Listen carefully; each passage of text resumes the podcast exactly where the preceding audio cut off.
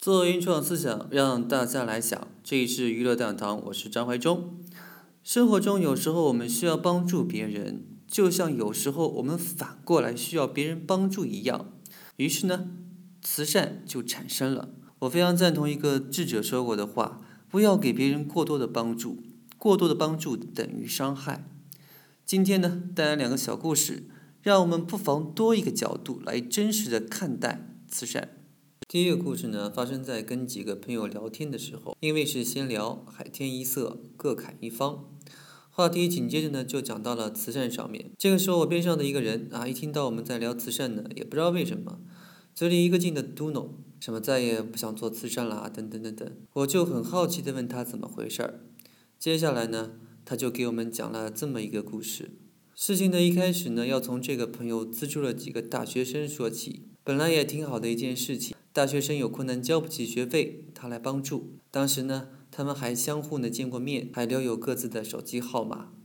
可是几年过去后，我这个朋友虽然从来没有收到过这些大学生发来的任何信息，但是心里面其实一直挺挂念他们的，也怕打扰到他们的学习，所以一直没有主动找过他们。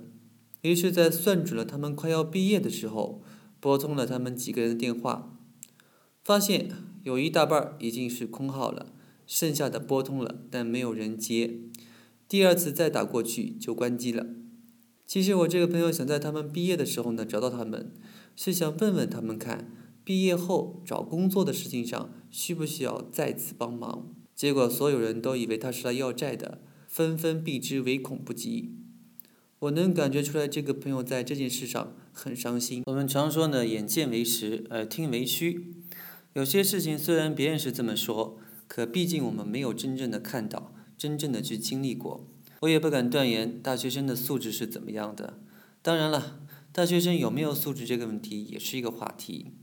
但是接下来这个故事呢，却是我自己亲身看到、经历过的事情。小时候上学，所有人都可能遇到过学校号召的捐款，一方有难，八方来援。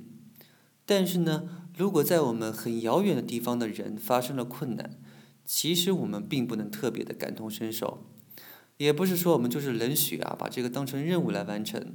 那个时候呢，我们自己也过得都挺一般的，反正一般呢，都是有人带头捐多少，我们大家跟着一起捐。但是有一次的情况呢，非常的特殊，因为这一次发生困难的人不是在很遥远的地方，而是就在我们身边，天天都能看到的人。同学的父亲呢是个三轮车夫，因为抽烟呢得肺癌死了。事情的起因呢要从母亲写了一封信贴在班级的布告栏里说起。信的开头呢就写了她叫某某某啊，她的丈夫死了，希望大家能够帮助。当然，帮助不可能是指衣物，肯定是指钱，因为是身边的人，因为是同学的母亲的求助，所以老师同学们呢都非常的重视。老师呢，召集了好几个班发起募集。那次所有同学都捐款捐疯了。毕竟以前呢都是当任务完成，感觉能少捐点就是给家里省钱。毕竟那个时候我们自己不挣钱。这一次呢，很多同学不但跟家里往多了要钱，而且很多同学我亲眼看到啊，把存的零花钱都拿了出来。那次也是我自己捐的最多的一次。比之前每次捐加起来总额还要多。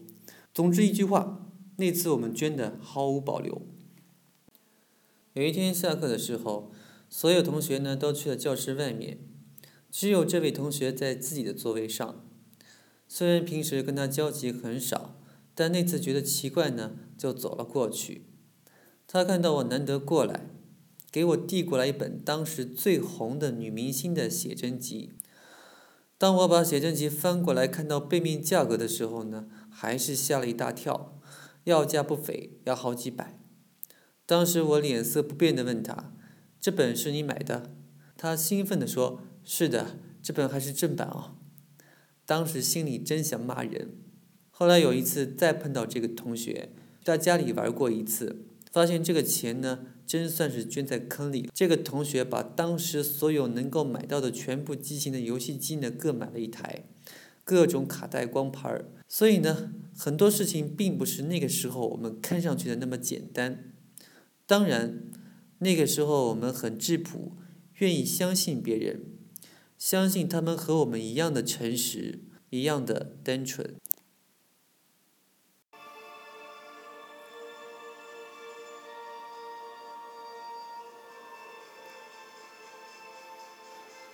做慈善是件好事，但只有把它做好，它才会真正变成一件好事。用适当的力量去帮助陷入困难中的人，才是慈善的真谛。虽然这并不容易，至少做起来比说起来难得多。这里是娱乐大堂，我是张怀忠，我们下集再聊一聊吧。